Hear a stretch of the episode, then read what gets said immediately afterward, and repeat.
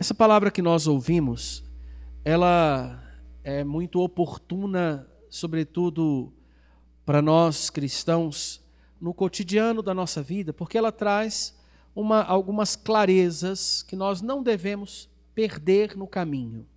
Coisas muito claras. E eu vou partir justamente da palavra firmeza. Nós ouvimos tanto na segunda leitura, quanto na, no Evangelho, a palavra ficai, pois, firmes. Ficar, Jesus tomou a firme decisão. Em que contexto essa palavra firmes, ou seja, sólidos, sustentados, bem edificados, é, é, conscientes de onde estou e para onde estou indo, é, é bem bem claro para mim no momento presente, independente do contexto, dos contextos ao meu redor, que eu escolhi um rumo e estou, estou vivendo. O que significa essa palavra para nós hoje? Bom, o Evangelho diz que Jesus tomou a firme decisão de ir a Jerusalém. Ele foi a Jerusalém para viver a sua entrega. O início do Evangelho já diz: estava chegando o tempo de Jesus ser levado para o céu. Então, a firme decisão de ir a Jerusalém era a firme decisão de viver a entrega extrema à vontade de Deus. As raias, os limites. E essa entrega extrema tem um sinal: a cruz. Ele foi, tomou a firme decisão de ir a Jerusalém, viver a vontade do Pai até as últimas consequências conduzir e salvar a humanidade. E aí nós notamos, o Evangelho nos traz um elemento curioso que está também na primeira leitura, está no Salmo, está também na segunda leitura, o caminho. No Evangelho nós notamos que Jesus está fazendo o caminho com os seus. Tomada a firme decisão de viver a sua entrega, ele faz o seu caminho com os seus. E no caminho, é curioso, ele manda mensageiros à frente para prepararem o seu caminho, e em um povoado ele é, sabendo que ele vai a Jerusalém, ele é rejeitado. É curioso pensar. No caminho nós encontramos quem rejeita Jesus. Não, você não vai hospedar aqui. É, é inoportuno você ficar aqui. Rejeição a Deus. No caminho, nós que procuramos seguir a vontade de Deus, vamos encontrar quem rejeite a Deus. E qual é a minha reação com os que rejeitam Deus? Ah, Senhor, vamos fazer como Tiago e João, né? Senhor, se queres que mandemos descer fogo sobre o céu, do céu sobre, para destruí-los, Senhor, vamos soltar a vingança do nível hard trad aqui. Não, não é bem isso. Jesus os repreende. Porque não é o sentido do caminho vingar-se ou rebelar-se, ou manter o mal. É romper o ciclo do mal, vivendo o amor que Deus nos pede. E o caminho e o, e o amor, ele está a caminho da entrega. Então vamos seguir. Romper com o mal significa seguir. Romper com a rejeição significa continuar aderindo a Deus. E depois ele encontra outros. Jesus é, partiram para outro povoado, alguém na estrada disse: Eu te seguirei aonde quer que fores. E Jesus diz que ele não tem onde reclinar a cabeça, o lugar dele aonde é? É a caminho. Porque afinal ele depois vai dizer: Eu sou o caminho. Então ele se mostra, é uma coisa curiosa que o povo de Israel só construiu casas efetivamente depois que se instalou na terra prometida. De Abraão até esse período, ele vivia em tendas e com, por causa de uma consciência, a lembrança de que neste mundo nós transitamos. Podemos estar aqui, mas se o Senhor nos disser para estar lá, nós vamos. Se o Senhor nos pedir para ir adiante, nós vamos. Ok. E Jesus, mais do que é nítido ele dizer que é que estar no caminho e ele indicar que é o caminho. Tudo bem, e ele mostra: as raposas têm tocas, os pássaros têm ninhos, mas o filho do homem não tem onde repousar a cabeça. E o, e então ele dá a nitidez que seguir significa colocar-se junto dele, indo adiante, para viver a entrega. Jesus disse ao outro: Segue-me. E ele respondeu: Deixa-me entregar, deixa-me primeiro enterrar meu pai. E Jesus disse: Deixe que os mortos enterrem seus mortos, e tu vai anunciar o reino de Deus. Outro ainda disse: Eu te seguirei. Deixa-me primeiro despedir os meus familiares. Quem põe a mão no arado e olha para trás não está apto para o reino de Deus. Essas duas respostas de Jesus dizem menção à radicalidade com a qual nós devemos viver, a escolha por Deus. Radicalidade não significa, não, não significa radicalismo. Ser, é, é, se fazer uma pessoa sem consciência e vivendo de extremos, agredindo quem não se entrega, agredindo quem não vive o Evangelho. O radical é aquele que tem claro que o rumo do céu é esse e vai fazê-lo. Tem claro que a lei do amor é amar o próximo como a ti mesmo, amar o próximo como Deus o amou. Então ele vai rompendo e vivendo, o, rompendo com o mal, o pecado e a distância com Deus, vivendo o amor no caminho da entrega. E essa palavra para nós é nítida. Estou fazendo um caminho de entrega com o Cristo hoje também. Afinal, que diferença tem daquele tempo e de hoje com esse evangelho aos nossos ouvidos, considerando o fato de que Deus está nos levando para o céu e de que hoje quem está caminhando para o céu tem nos olhos a esperança que Cristo dá. Viver plenamente a vontade de Deus significa unir-se a Ele já para depois ser plenamente entregue a Ele. Que diferença tem o tempo de hoje em relação a, esta, a estes que rejeitam, a esses que querem seguir, mas não querem ser radicais com Deus? Temos os mesmos desafios. E a nós, então, cabe, nesse momento, olhar para o que as leituras nos dizem. Elias ouviu o chamado de Deus para eleger o seu sucessor. Foi a Eliseu, cobriu Eliseu com o seu manto. Eliseu respondeu, seu, foi cuidado que precisava para partir junto com, Elis, com Elias, desfez-se dos seus bens. E depois levantou-se e seguiu Elias e pôs-se ao seu serviço. Sabe, Elias e Eli entenderam que o seu lugar era a serviço de Deus. Elias disse a Eliseu que era hora de agora, nesse momento, servi-lo como expressão de caminho. Depois nós ouvimos também no Evangelho que nós devemos nos fazer escravos do outro por causa da caridade. Ele diz, em algum momento aqui, ele diz assim: proced... pois há, uma oposição, perdão, se, se, se, porém sois conduzidos pelo Espírito, então estáis sob, não estáis sob o jugo da lei. Se, for, se fostes chamados à liberdade, para a liberdade, porém não façais dessa liberdade um pretexto para servirdes a carne. Pelo contrário, fazei-vos escravos uns dos outros pela caridade.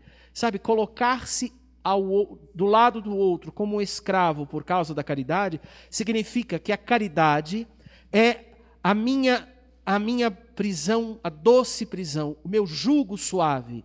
Viver o amor como Cristo vive até o fim, até a entrega extrema, é o nosso desafio. Padre, é muito exigente isso. É, é verdade. A palavra escravo do outro por causa da caridade pesa aos nossos ouvidos.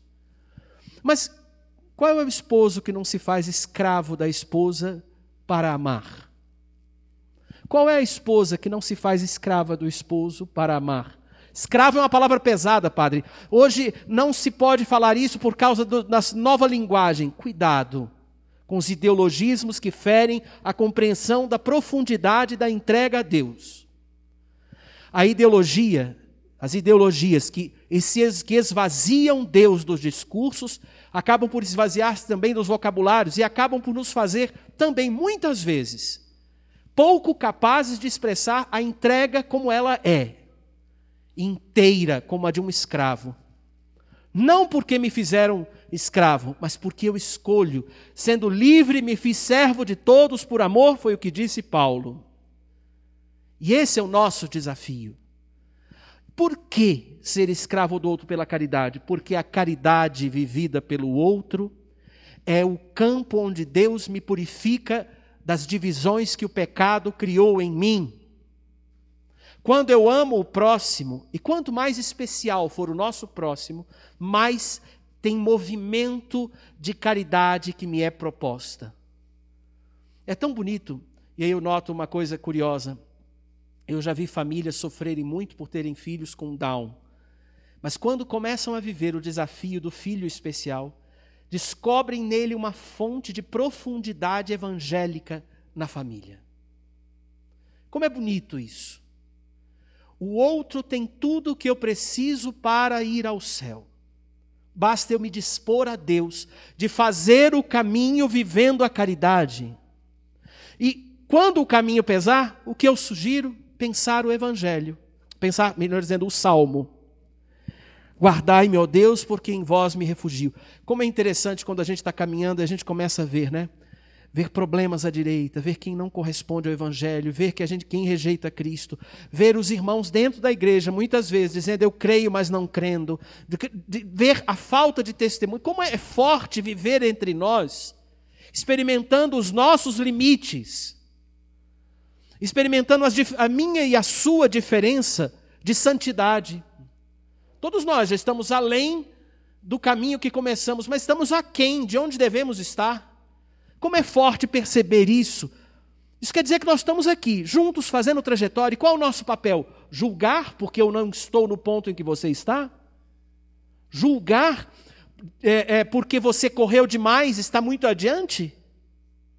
Sabe, não. O nosso papel é lembrar sempre que eu, junto de Deus, estou no posto certo do rumo ao céu. O que significa estar junto de Deus? Significa lembrar como salmista: sois minha herança e minha taça. Meu destino está seguro em vossas mãos. Significa, tenho sempre o Senhor ante meus olhos. O Senhor que até de noite me adverte o coração, que me aconselha. Porque o meu coração aprenda, aprende a fazer festa e rejubila de alegria, se tranquiliza, por quê? Porque eu estou guardado junto do meu Senhor. Isso na prática significa eu me esforço para ter a palavra aos meus ouvidos, eu me esforço para ter a Eucaristia nos meus lábios. Eu me esforço para não deixar o Cristo nos sacrários abandonado da minha presença. Eu me esforço para diariamente amar o, o, irmão com o amor eu, com o qual eu sou nutrido por Deus na Santa Eucaristia que eu vivo. Padre, e, e quando a gente não é amado pelo outro? Pelo outro eu posso até não sê-lo, mas por Deus nunca vou poder dizer isso. Porque por Deus eu tenho de Deus eu tenho sempre a companhia. Eu nunca posso reclamar de que meu coração está vazio de presença. Só posso fazê-lo se eu vou longe de Deus. Sabe, eu quero terminar sugerindo uma palavra. Né? Em todo o caminho, Jesus não cessou a decisão de se entregar. Em todo o caminho, o convite de Elias a Eliseu é viver a entrega. Paulo diz do escravo em todo o caminho vivendo a entrega, com a radicalidade de quem sabe que o amor que Deus derrama dentro de si precisa chegar ao outro, de que vamos romper com o mal do mundo, que é o pecado e a distância de Deus, comigo, escolhendo permanecer quando eu receber também o mal. Isso é anunciar. Jesus disse no Evangelho que ele mandou mensageiros à sua frente Nessa semana, anuncia o Senhor. Anuncia o Senhor com gestos de amor, com paciências diante do outro. Anuncia o Senhor suportando quando você não estiver bem e o outro te exigir algo. Anuncia o Senhor quando tiver uma dificuldade e você, ao invés de ceder, preferir sustentar a caridade. Anuncia o Senhor dizendo: sabe, santificando as tuas obras com uma palavra: por ti, Jesus. Por ti, Jesus. E aí eu quero só lembrar de, uma, de um desafio, né? É, quando, quando é difícil sustentar a escolha. E é, cada um de nós aqui tem na sua história uma cruz específica que diz quanto é difícil sustentar a escolha. Tem seu espinho na carne que diz quanto é difícil sustentar a escolha. Era o ano passado eu vivi a experiência de ter um, um tempo onde eu precisei fazer uma reconstrução por causa da, da, de uma crise de ansiedade, todo o que veio atrás disso. E uma dificuldade que eu tinha, pode parecer, confessar isso é até, é até libertador, mas é, uma das dificuldades que restaram disso é que eu não conseguia ir para convívios de padre. Pode parecer bobo, né? Se eu visse minha cara no espelho, eu ia querer me matar, se não for. Mas daquele padre não dava para escapar. É, mas era muito difícil, foi um período em que eu precisei de muita ajuda, e isso era muito interessante. Mas uma coisa, eu me lembro que na leitura orante constante que eu procurei fazer, que era meu primeiro remédio, eu entendi. Lá dizia em uma das leituras que é, é mais fácil um camelo passar por o buraco de uma agulha do que um rico entrar no reino dos céus. E ali eu tive a impressão de Deus me perguntar: você é rico da sua ansiedade é mais rico da sua ansiedade ou de mim? Você é mais rico dos seus limites ou de mim? Nossa, isso confesso para vocês que não, era uma, não foi uma coisa fácil. Era não fazer vitimismo da condição e continuar vivendo a proximidade.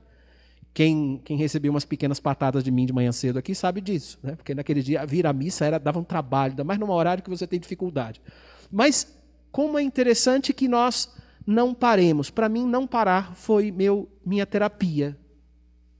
E a ousadia de continuar anunciando, porque quando o ganho de um vira, vira lucro para todos. Quem ganha quando cresce num limite, ajuda todos a viver os passos de santidade, que, porque ilumina quando Deus vence.